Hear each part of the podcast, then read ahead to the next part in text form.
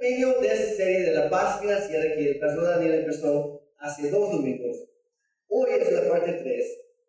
Pero antes de entrar plenamente a esto, uh, el pastor Daniel, que no pudo estar aquí con nosotros este fin de semana porque se casó su hermano ahí los Estados Unidos y damos chance para estar en la boda, ¿verdad? Nada más esta vez. Pero él dejó un mensaje muy especial para, para todos ustedes. Equipo de producción, si pueden ponerlo, por favor.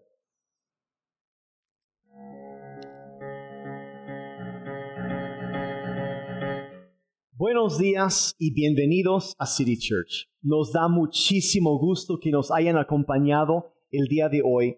Queremos siempre que se sientan bienvenidos y en casa con nosotros.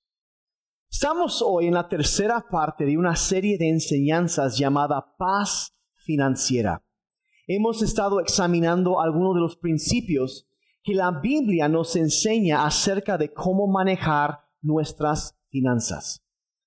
La primera semana vimos lo que Jesucristo enseñaba acerca del dinero y las posesiones materiales. Y la semana pasada vimos la ley del contentamiento, que es mejor estar feliz con lo que uno tiene que siempre querer tener más y más. Y hoy vamos a entrar en material nuevo. Dios es un Dios de orden, no es un Dios de caos o de desorden sino que es muy organizado, muy ordenado. De hecho, entre más estudian el universo, la creación de Dios, más descubren que hay orden perfecto en muchísimas diferentes áreas. Hablemos de ecosistemas, del balance que debe de haber, etcétera, tantas cosas. ¿Sabían ustedes que si hubiera una variación de un solo grado en el eje sobre el que gira la Tierra, la vida sería imposible? Un solo grado de variación. Los científicos le llaman a esto la afinación. La naturaleza, el universo está perfectamente afinado. Y todo está conectado. Dios ha establecido el universo en torno a ciertas leyes omnipresentes. Hay, por ejemplo, las leyes de la matemática, leyes de la química, leyes de física y la lista sigue. Todo esto lo conocemos. También existen leyes espirituales. Ahora podemos aprender de las leyes naturales, de la ciencia, etcétera, mediante la observación de la creación de Dios. Y nosotros aprendemos leyes espirituales mediante el estudio de la palabra de Dios. Lo asombroso en todo esto es lo siguiente, que no tienes que entender las leyes para beneficiarte de ellas. Simplemente hay que cooperar. Y si cooperas, te verás beneficiado, aun si no entiendes el funcionamiento de la ley. Yo, por ejemplo, no entiendo toda la cuestión del magnetismo. Ah, no lo he estudiado, pero eso no me detiene de usar una brújula si necesito orientarme. Tampoco entiendo completamente la electricidad, pero eso no me detiene de encender un foco cuando entro en un cuarto oscuro. Tampoco entiendo la cuestión de la gravedad. Hasta Einstein dijo que nadie lo entiende. Ningún científico ha podido dar una explicación para la gravedad. Porque normalmente cuando algo está girando como la Tierra, todo tiende a alejarse, a flotar hacia el espacio, pero no es así. Y estamos agradecidos por la gravedad. Y yo estoy feliz que es algo consistente, algo constante. Imagínense como si, cómo sería si algunos días fueran de gravedad distinta. Pero pues no, la gravedad es constante y por eso pudieron mandar hombres a la luna porque la gravedad es constante, es predecible, es una ley. Ahora, hay ciertas leyes que son inviolables e inquebrantables. No son teorías, son leyes. Y si obedeces estas leyes, te permiten hacer diferentes cosas. Y esas leyes son la base del avance científico. En esta serie, Paz Financiera, estamos estudiando las leyes que Dios ha hecho en cuanto al dinero las leyes de la riqueza, las leyes de la prosperidad. Ahora, la vida, claro, no gira en torno a posesiones materiales, pero hay ciertas leyes que Dios ha establecido, que si las obedecemos, seremos bendecidos y seremos enriquecidos. Simplemente hay que cooperar con ellas y recibiremos lo que esa ley produce. Hay dos libros de la Biblia que tratan extensamente del tema del dinero y las riquezas, Proverbios y Eclesiastés. Ya hemos visto varias leyes fundamentales del manejo del dinero y hoy vamos a ver parte de un tercer grupo de leyes básicas en cuanto a esto, las leyes de la siembra y la cosecha. Empecemos con este texto. Dice así, el impío gana salario engañoso, pero el que siembra justicia recibe verdadera recompensa. Proverbios 11, 18. Obviamente este pasaje está hablando de cuestiones económicas. Está hablando de tu salario. Está diciendo que hay una manera honesta de ganarlo y también hay una manera deshonesta o impía, dice la Biblia, de ganar dinero. Y dice que si siembras bien vas a, a recibir una recompensa. Está hablando de sembrar y cosechar. El principio central de estas leyes es esto. Lo que siembras en la vida es lo que vas a cosechar. Y quiero enfatizar que estas leyes no solamente se aplican al dinero, sino también a toda otra área de tu vida, en tu matrimonio, en tu trabajo, el negocio, la escuela, tiempo, talentos, habilidades, en tu salud, en la energía, en donde sea. En total vamos a ver nueve leyes de la palabra de Dios que nos enseña de la siembra y la cosecha. Y hoy el pastor Jeremy va a enseñarle los primeros cuatro. Una vez más, muchas gracias por acompañarnos hoy y les dejo con el pastor Jeremy pastor Daniel, estamos uh, estudiando el día de hoy uh, la ley o las leyes del sembrar y de cosechar. La, voy a repasar muy rápidamente un poquito. Este, la, la, primera semana vimos los fundamentos del bienestar económico. Este, y, y, y todo lo que estamos viendo, como ahorita decía Daniel, no se aplica solamente al dinero, es, es básicamente a toda nuestra vida. Y aunque no entendamos totalmente cada ley, si lo obedecemos, Dios nos va a bendecir. ¿Cuántos quieren ser bendecidos? Por otro lado, si sabemos que algo está mal, por más que nosotros queramos, es imposible ir en contra de una ley omnipresente establecida por Dios y encontrar la felicidad, la bendición, la prosperidad o el bienestar hay que alinear nuestra vida. Entonces, en la primera semana hablamos de los fundamentos del bienestar económico. Algunos eh, puntos importantes ahí fueron a que Dios es quien nos ha dado todo lo que tenemos. Todo lo que yo tengo le pertenece a Él, porque Él me lo dio. Otra cosa que vimos ahí es que no solamente Dios nos lo, nos lo ha dado, sino Él quiere que lo usemos y quiere que lo usemos bien. Y no solamente eso, va a llegar el día en que Dios nos va a pedir cuentas. Vamos a encontrarnos con Él cara a cara y Él nos va a preguntar, ahora, este es tu turno, es tu turno Jeremy, responder, ¿por qué hiciste eso con todo lo que yo tengo? Yo esperaba otra cosa. Honestamente, yo no quiero que eso me pase a mí. Yo, ¿se, ¿Se acuerdan de la historia o de la parábola de los talentos que vimos hace 15 días? Muy conocida en la Biblia, que a los tres siervos el, el amo pues, es una imagen de Dios, un cuadro de Dios que, que nos pinta ahí en la historia. A los tres les pregunta exactamente lo mismo. ¿Qué has hecho con lo que yo te di? Y todos tuvieron que responder, nosotros vamos a tener que hacer lo mismo algún día.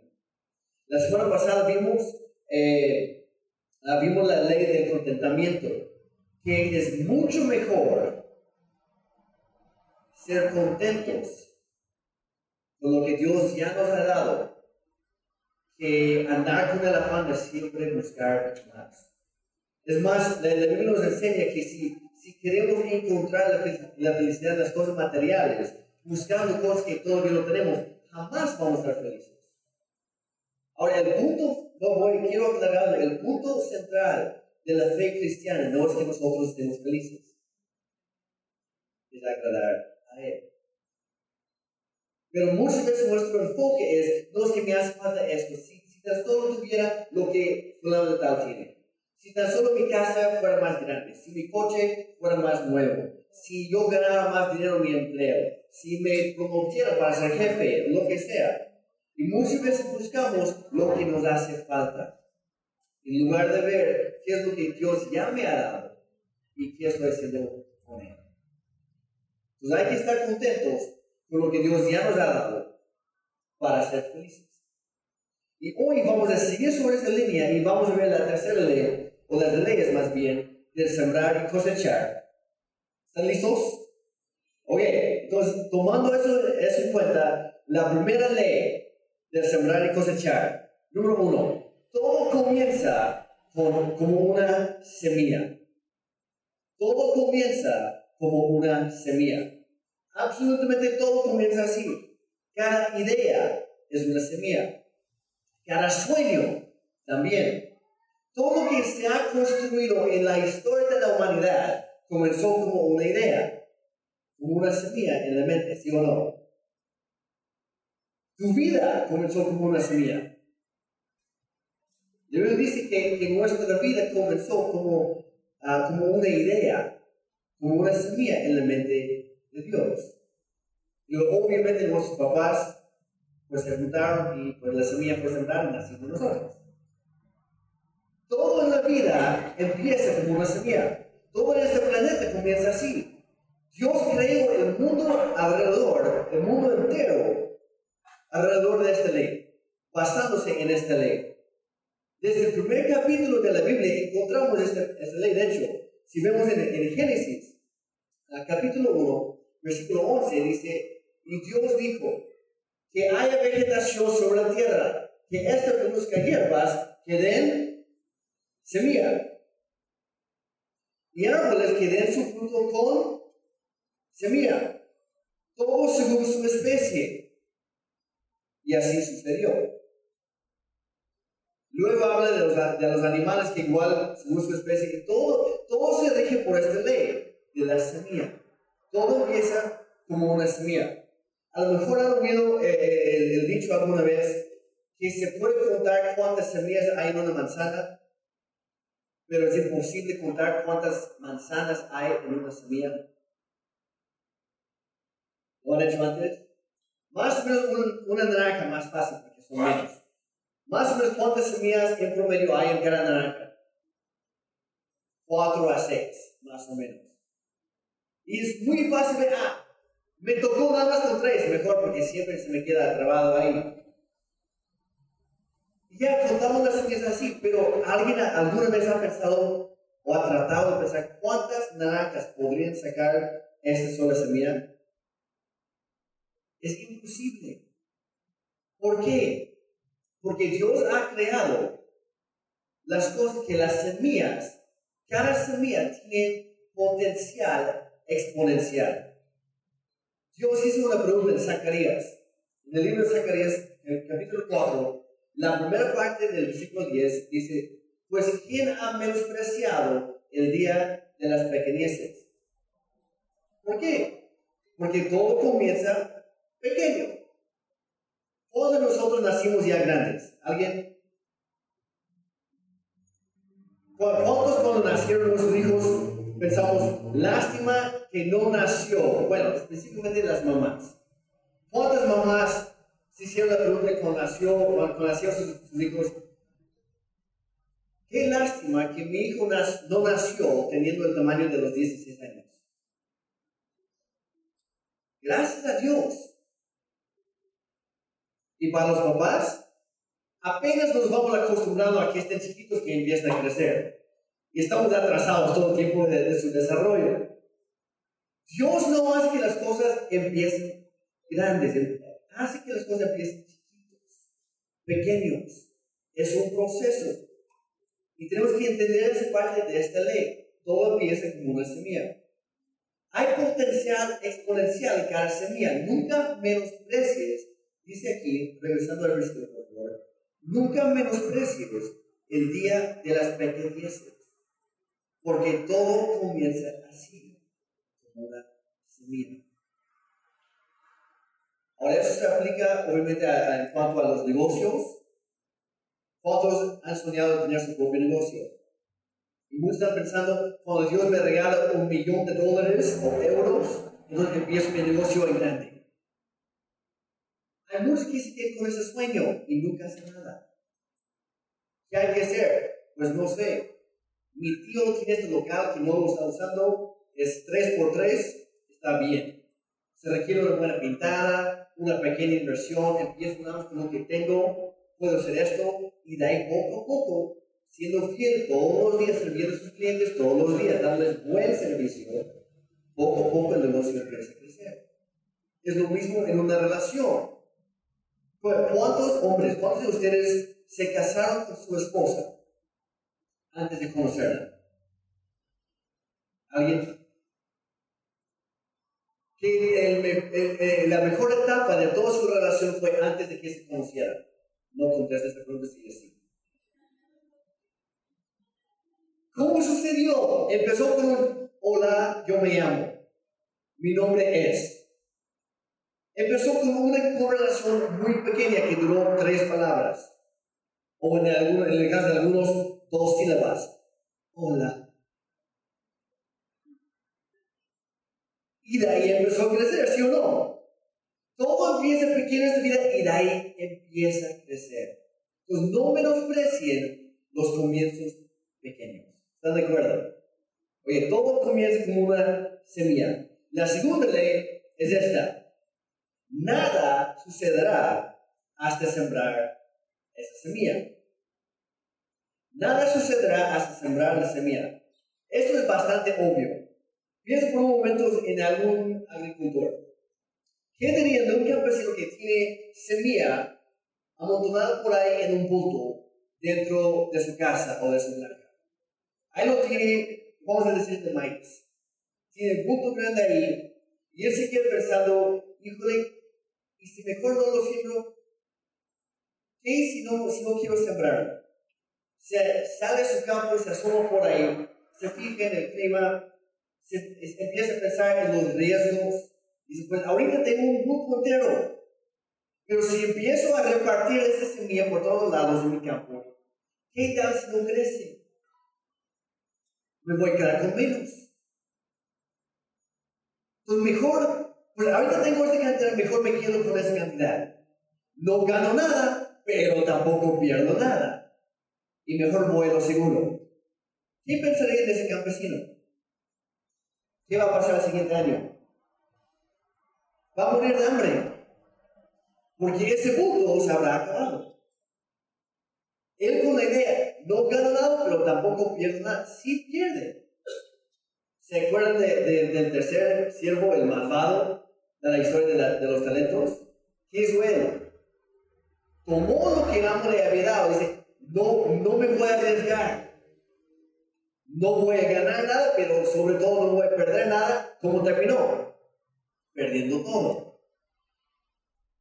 Nada sucede hasta sembrar la semilla. La semilla, y aquí está la clave, la semilla es inútil si no se siembra. Piense por un momento, ¿cuál fue la razón por la que Dios inventó las semillas? Lo menciona en Génesis, lo que acabamos de leer. El propósito de las semillas es reproducirse. ¿Sí o no? ¿Me están siguiendo? Si no tomamos esa semilla, si no la sembramos, no sucede nada. Jamás va a crecer esa semilla, jamás va a rendir, jamás va a producir fruto en nuestra vida. Nuevamente es el área que sea. Ese campesino no, no, no va a ver la economía que anda tan mal, y híjole, no es que el peso bajó, mejor no siembro nada en mi campo. ¿Qué tal si a la hora de cosechar el precio por el, que, por el cual yo podría vender mi cosecha, si se baja menos, no, mejor no hago nada? ¿Eso hace un campesino? Dice, no, no me importa el peso, me importa la tierra. Me importa mi semilla y hay que hacer algo con mi semilla. Hay que sembrarla. No anda quejándose, simplemente sale y comienza a tirar, a, a sembrar esa semilla. No se pone a orar. Señor, haz que crezca esta semilla mientras esté en el bulto. Simplemente no sabe sembrar. Voy a hablar un poquito ahí. Yo estaba hablando con, con, con, un hombre hace, hace tiempo y me dijo, James, que la verdad me gusta mucho esta chica. Ah, genial, bien por ti. Cada quien tiene sus gustos, ¿verdad? No dije nada. Digo, qué bueno, eso fue sano, qué bueno. Era soltero, por cierto, ¿eh? Claro. Dice, me gusta esa chica. ¿Qué hago? Digo, pues si hablas con él, no. ¿Sabe que existes? No estoy seguro. Digo, pues por ahí empieza. Es que, ¿qué tal si me dice que no? el no ya, ya lo tiene garantizado. Si no haces nada, es un no. Hay que acercarte y decir, hola, mi nombre es. Y hazte inmenso, ¿cómo te llamas tú? Empieza la conversación. Haz algo. No te quedes ahí nada más orando. Señor, necesito una esposa, mándame una. Cuando está al otro lado del cuarto. Cuando ahí está sentado en el City Church. Acércate con ella. Habla con ella. Había otro, historias verídicas, ¿eh? Había otro que tenía muchos planes. La verdad, yo le había dado una creatividad increíble para hacer dinero. Y vino, platicó conmigo, James, que tengo esas ideas para hacer mi propio negocio. Dije, genial, a mí nunca se me ocurrió eso. Buena idea, hay que darle avance. Dice, sí, ¿verdad? Se voltea se va. Unos meses después le pregunté, ¿cómo te va con tu negocio? ¿Cuál negocio? Digo, la idea que me dijiste. Ah, sí, sí, sí, sí, sí, estoy en eso. Ah, perfecto, ¿qué estás haciendo? Pues, todavía nada, Estoy en eso de estarlo ideando. Digo, mira, nunca vas a hacer nada hasta que empieces a hacer algo. Y muchas veces queremos lanzar la pelota a la cancha de, Dios, decir, Dios, yo voy ponerme a orar, tú haz lo demás. Ahora, la oración es algo muy bueno, ¿sí o no? Es algo necesario para nuestra relación con Dios.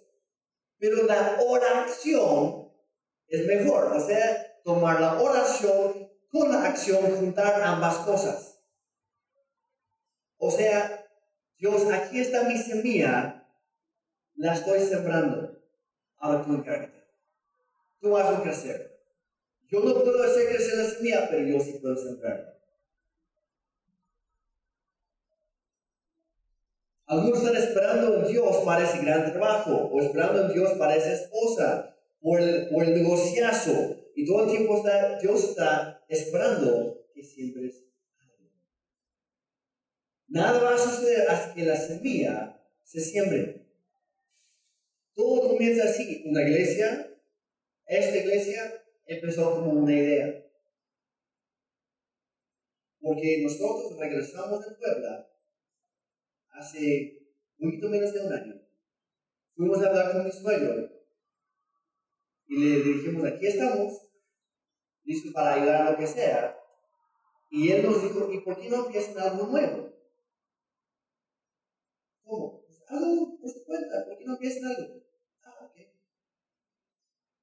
Está bien. Y lo hicimos. No empezamos aquí, para los que llevan menos de ocho meses aquí en la iglesia. La iglesia apenas tiene diez. La iglesia empezó en la casa de Daniel y Mari. Y empezó simplemente como una idea. Vamos a, reunirnos a orar. Y ni siquiera preguntamos quién quiere venir. Nada más eran nosotros. Y alguien, no quiero ser chismoso, pero alguien se enteró. De hecho, alguien que nos ayudó con la mudanza dice: ¿Y qué van a hacer? No, pues empezamos a el martes orar. ¿Puedo llegar? Ok. ¿Puedo llevar a alguien? Ok. Fue una idea y fue un paso.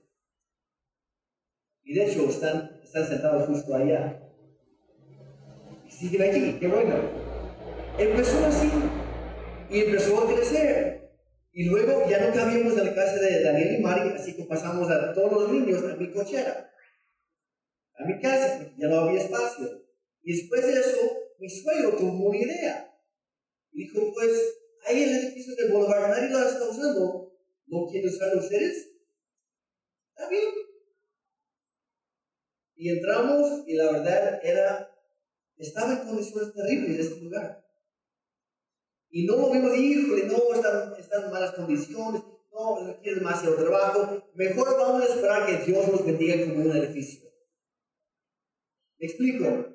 Muchas veces Dios nos da, nos presenta la oportunidad, que es la bendición, y nada más está diciendo, agárrala.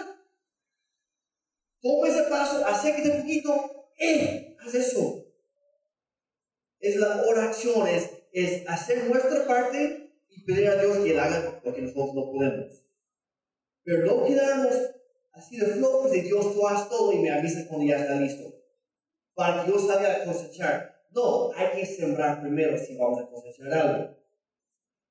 Todo comienza así. Ya en la iglesia, un matrimonio, una familia, un negocio, un trabajo, lo que sea en esta vida, todo comienza con una, semilla. Y hay que sembrar esa semilla para ver resultados. Jesús usó este mismo ejemplo para explicar su misión aquí en la tierra. Dijo en Juan 12, 24, dice, yo les aseguro que si el grano de trigo al caer en tierra no muere, queda él solo. Pero si muere, entonces da abundante cosecha. Ahora, cuando Jesús dijo aquí en la semilla de trigo, ¿a qué se refería? ¿Alguien sabe? Les doy una pista. Dice, pero si muere. ¿De qué semilla está hablando Jesús? de su propia vida. Él decía, si, si, dice, Dios, el Padre, me sembró aquí en la tierra con ustedes, pero si como mía, si no, si no me muero yo, el sacrificio por ustedes, no va a pasar nada. Si, se va a sembrar una semilla, hay que sembrarla bien, correctamente. Y él está diciendo, yo voy a entregar mi vida para que mi Padre, Dios, reciba una abundante cosecha. Y esa fue su misión, a eso vino. Miles de millones de personas, personas perdón, serían salvas porque Él estaba sembrando su propia vida. Iba a sembrar una semilla y esa semilla era su vida. He aquí el principio. Está el gráfico, pues si quieren compartir, compartirlo después en sus redes. Dice, cuando tengo una necesidad, siembro una semilla. Digan eso conmigo, por favor. Cuando tengo una necesidad, siembro una semilla. ¿Se acuerda el campesino que tenía el bulto de maíz? ¿Cuál era su necesidad? Llenar esto. Y él estaba pensando a largo plazo, dice, si no hago nada con este punto de maíz, ahorita estoy bien. Yo tengo para un par de meses Ah, para hacer mis ayudas, mis tostadas, mis tortillas, mis, uh, eh, mis tamales. Ya estoy dando todo, por lo menos a mí mismo. Dice, yo tengo para comer por este tiempo, pero si no siembro esto, voy a pasar, pasar hambre después. Lo mismo que nosotros, tenemos que pensar más a largo plazo. ¿Qué estoy haciendo el día de hoy? ¿Qué estoy sembrando el día de hoy para poder cosechar después? Cuando tengo una necesidad, hay que sembrar su vida. No me quejo, no me pongo a, a, llorar, ni a veces a, a orar solamente. Simplemente siembro lo que tengo, lo que Dios me ha dado. No, no me voy a fijar, es que no tengo eh, no tengo la semilla, la misma semilla que tiene Tona, de la creatividad. Yo lo reconozco, no, yo no la tengo.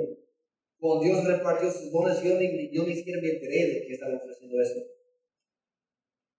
Y no, no me ayuda a fijarme en lo que alguien más tiene. Y pensar, híjole, si tan solo tuviera eso, entonces yo podría sembrar eso, cosechar. No, es, ¿qué es lo que te he dado a ti? Siempre eso. Usa eso. Ya no pongas excusas. No te quedes ahí nada más orando. Nuevamente, la oración es muy importante, es clave para todo. Es clave para el crecimiento. Pero si nunca sembramos eso, básicamente, por decirlo así, orando y con el más orando. ¿Se entiende? Un dicho bien mexicano. Ya que ya es sembrado, entonces ahí sí ponte orar. ¿Por qué? Porque hay muchas cosas que nosotros no podemos controlar en la vida, ¿sí o no? Es igual al agricultor, el campesino. Él no puede controlar el clima. ¿Qué hace? Siembra la semilla, la tapa con tierra y dice, bueno Señor, yo ya hice mi parte, te toca a ti.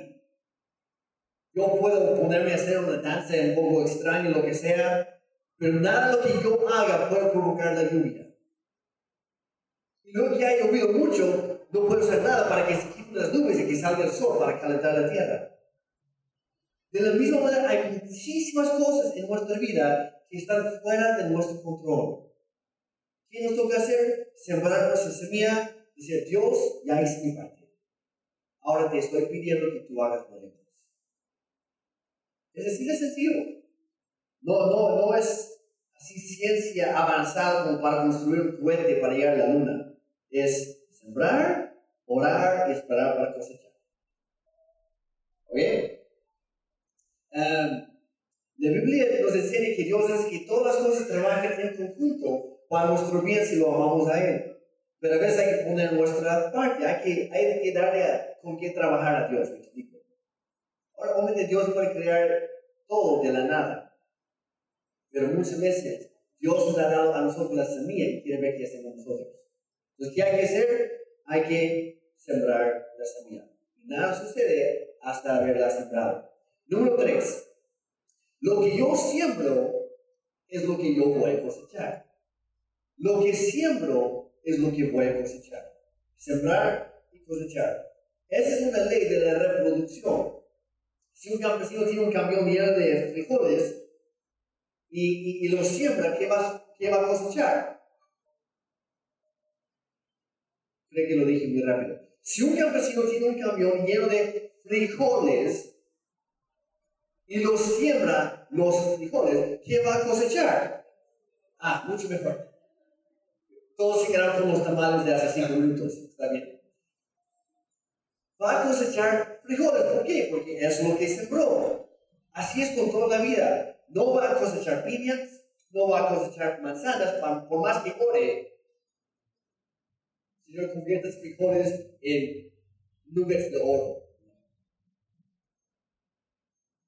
Va a cosechar frijoles, porque es lo que sembró. No va a cosechar caballos.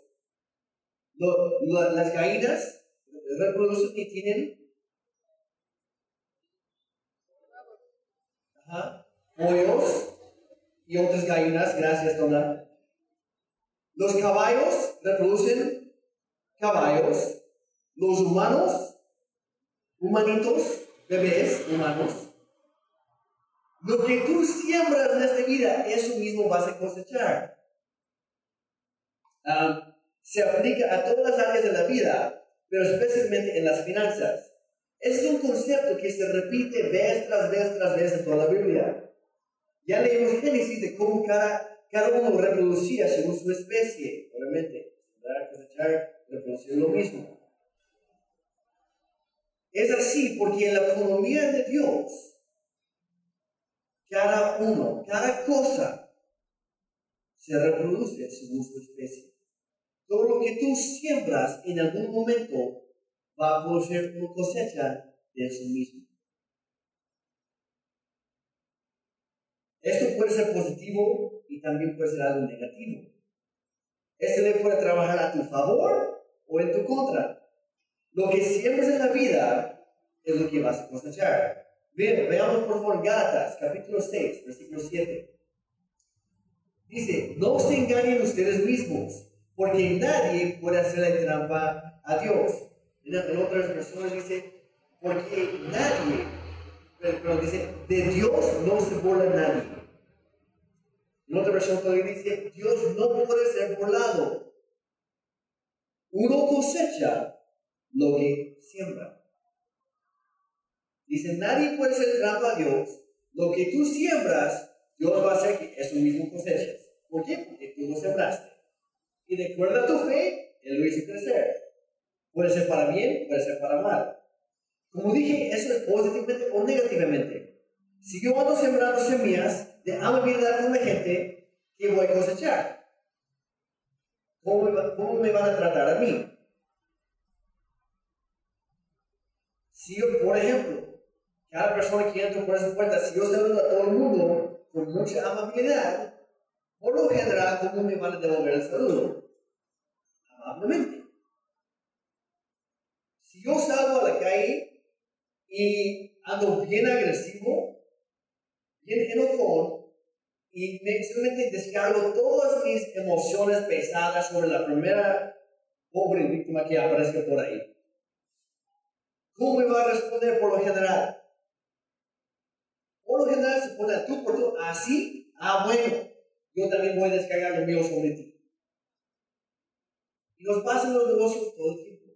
Nos pasa con las amistades todo el tiempo, con las enemistades, ¿verdad? Pero si yo trato, si yo siembro amabilidad con la gente, voy a cosechar que sean amables conmigo. Si, si yo demuestro misericordia y bondad y gracia hacia otros, lo mismo me van a dar a mí. Si yo perdono a otros, Luego dice, si ustedes perdonan a otros, ustedes también serán perdonados. Si confío en la gente, ellos van a confiar en mí. ¿Lo han experimentado? ¿O estoy el? ¿Sí? Ok. Funciona por el otro lado también. La moneda siempre tiene dos caras. Si yo ando enojado y hablando uh, ásperamente a la gente todo el tiempo, adivinen qué, qué van a hacer conmigo después. Van a tener, no, ese pastor Jerry, la verdad, es la persona más grosera que he conocido. Espero que no me encuentre con él en la puerta, porque la verdad, el domingo que no lo veo yo es un buen domingo. Obviamente, si yo estoy sembrando eso la gente, van a tener esa misma actitud hacia mí. Si uh, en los negocios, si yo soy tramposo, si yo busco atajos siempre, si no soy confiado en los negocios, ¿qué van a hacer otros conmigo? Obviamente, si saben que pueden confiar en mí porque yo he demostrado confianza, voy a cosechar eso. Si yo estoy sembrando trampas y tratos chuecos, toda la cosa, ¿cómo me van a tratar a mí después? Pues me voy a desquitar contigo, ahora sí te voy a reputar con haciendo lo que sea. Sembrar y cosechar. Si me la paso criticando a otros, ellos me van a criticar a mí. Si yo juzgo y condeno a otros, ya saben qué va a suceder. Si yo soy un chismoso, ¿cuántos conocen un chismoso por ahí? ¿Cuántos tienen un chismoso en casa? ¿A cuántos les está esperando cada mañana un chismoso en el espejo? La, Biblia enseña que el chisme es un pecado gravísimo porque trae división entre los amigos, división en, el cuerpo de Cristo.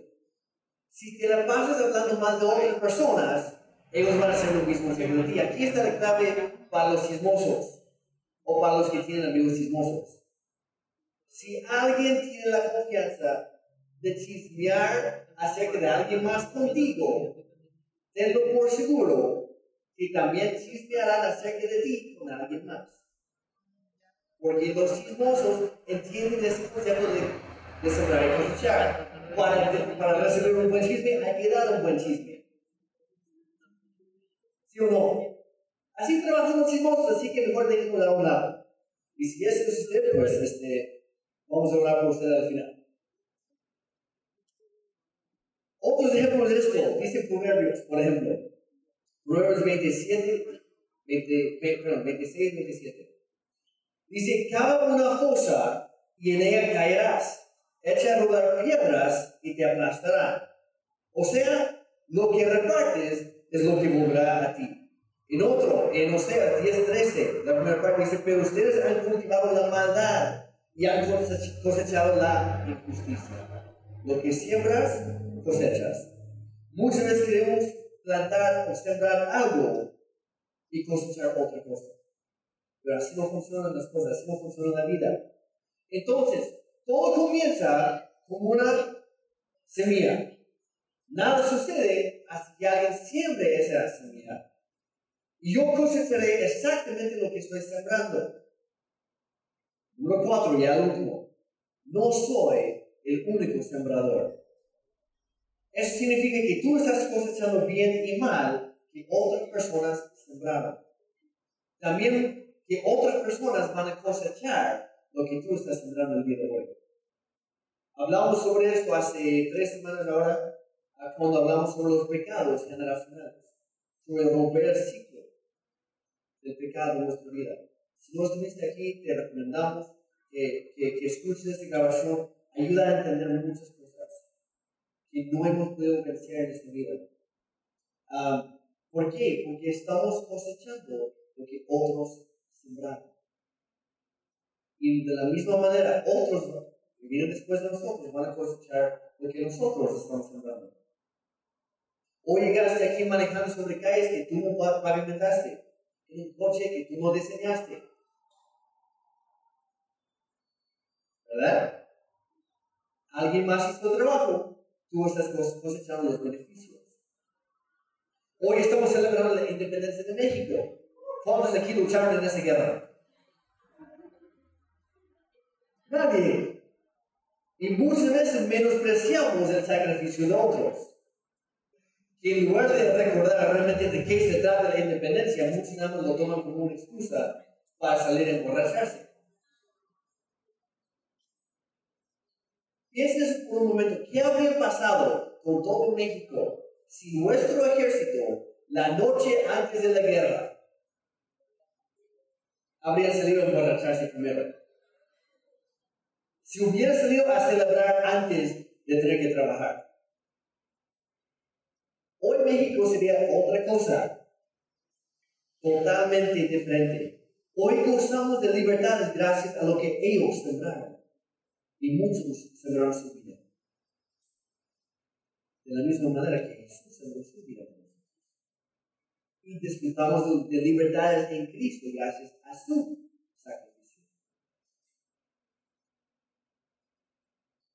Lo opuesto también es cierto. Hay muchos de nosotros que hemos sido lastimados y dañados por lo que otras personas sembraron.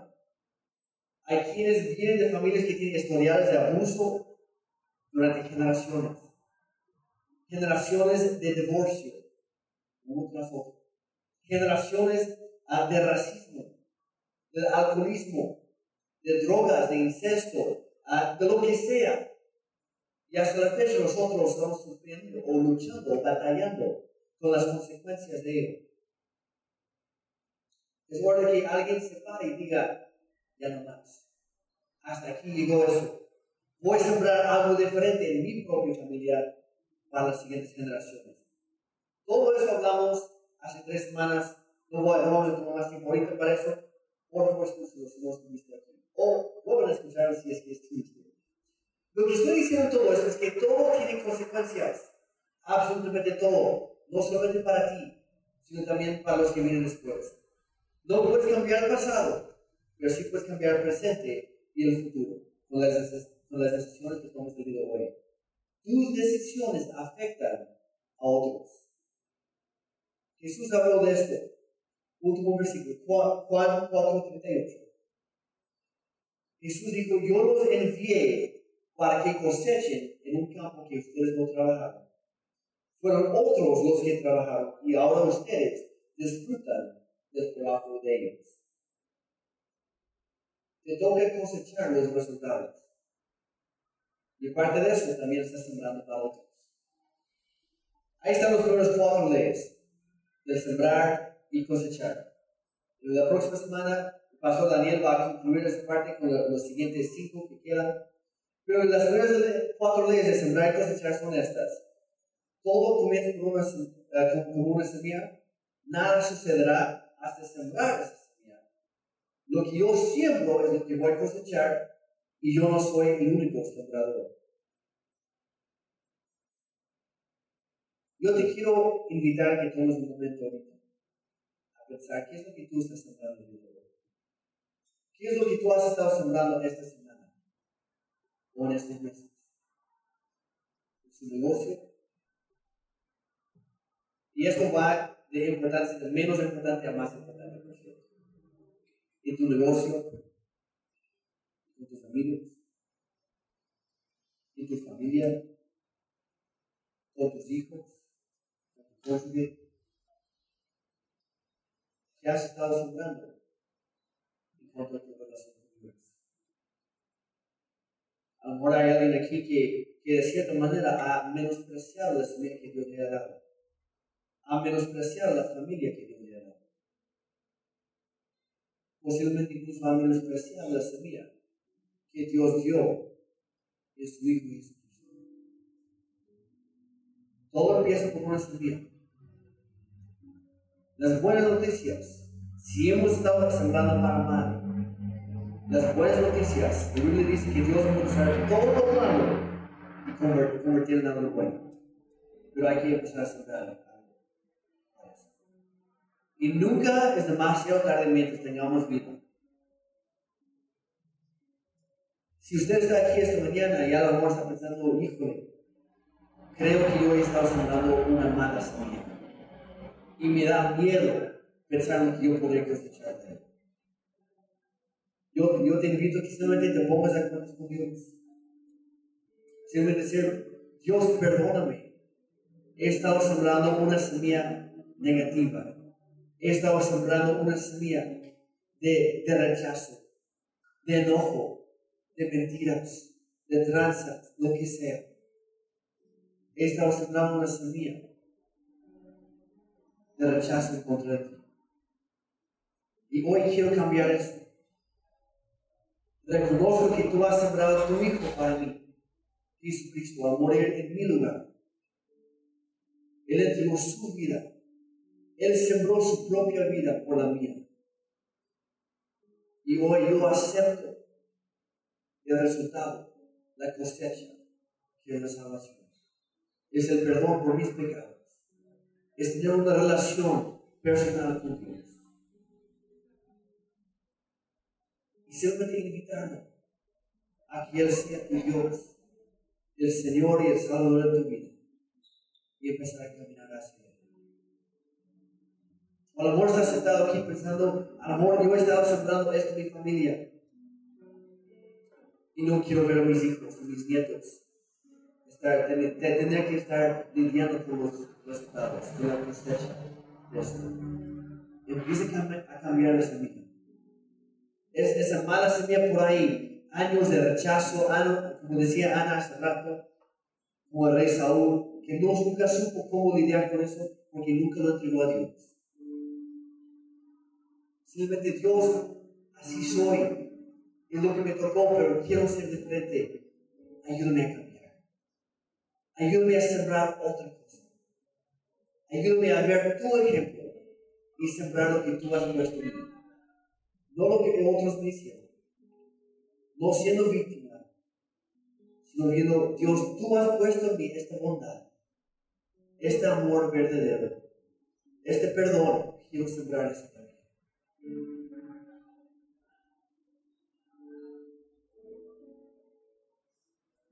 ¿Cómo vamos a responder a Dios? Él sembró, Dios sembró la semilla en primer lugar su Hijo. En segundo lugar, la sembró con su palabra escrita. ¿Cómo, ¿Cómo vamos a responder nosotros? Muchos otros cristianos, hermanos de la fe, sembraron sus propias vidas con tal de traducirla al español.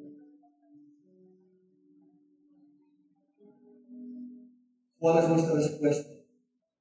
¿Qué quieres sembrar para ti mismo, para tu familia, para los que vienen detrás, después de ti? Padre, Dios, tú nos conoces y tú has visto todo lo que hemos estado sembrando. Lo bueno, lo malo y también lo feo. Señor, te pedimos en el nombre de Jesucristo que tú nos cambies, que tú nos transformes de acuerdo a tu palabra, de acuerdo a tu imagen en Jesucristo. Señor, que nosotros podamos empezar el día de hoy comenzando hoy, ayúdanos a sembrar cosas buenas. Ayúdanos a sembrar obediencia a tu palabra. Ayúdanos a, sembrar fidelidad hacia ti. Amor hacia ti y hacia los demás. A sembrar cosas que sí queremos ver gran, una abundante cosecha después de ello. No somos perfectos y necesitamos tu ayuda, Dios. Y te pedimos que tú nos ayudes en el proceso, reconociendo que sí se tarda un tiempo desde el momento de sembrar hasta el momento de cosechar. Ayúdanos a siempre mantener nuestra vista en ti. Que tú estás haciendo tu parte. Que tú estás haciendo que todas las cosas trabajen para bien, para nuestro bien. Cuando nosotros te amamos a ti primero. Dios, te damos nuestra vida porque tú entregaste la tuya. Sembramos todo lo que somos, todo lo que tenemos, porque tú lo hiciste primero. Y Padre, yo te pido en el nombre de Jesucristo que tú, de estas semillas que se van a sembrar el día de hoy, que tú produzcas una cosecha abundante de perdón, de reconciliación, de amor, de, de, de, que tú suplas cada necesidad. Cuando nosotros sembramos nuestra confianza en ti, podemos confiar que tú vas a cuidar de nosotros. Gracias.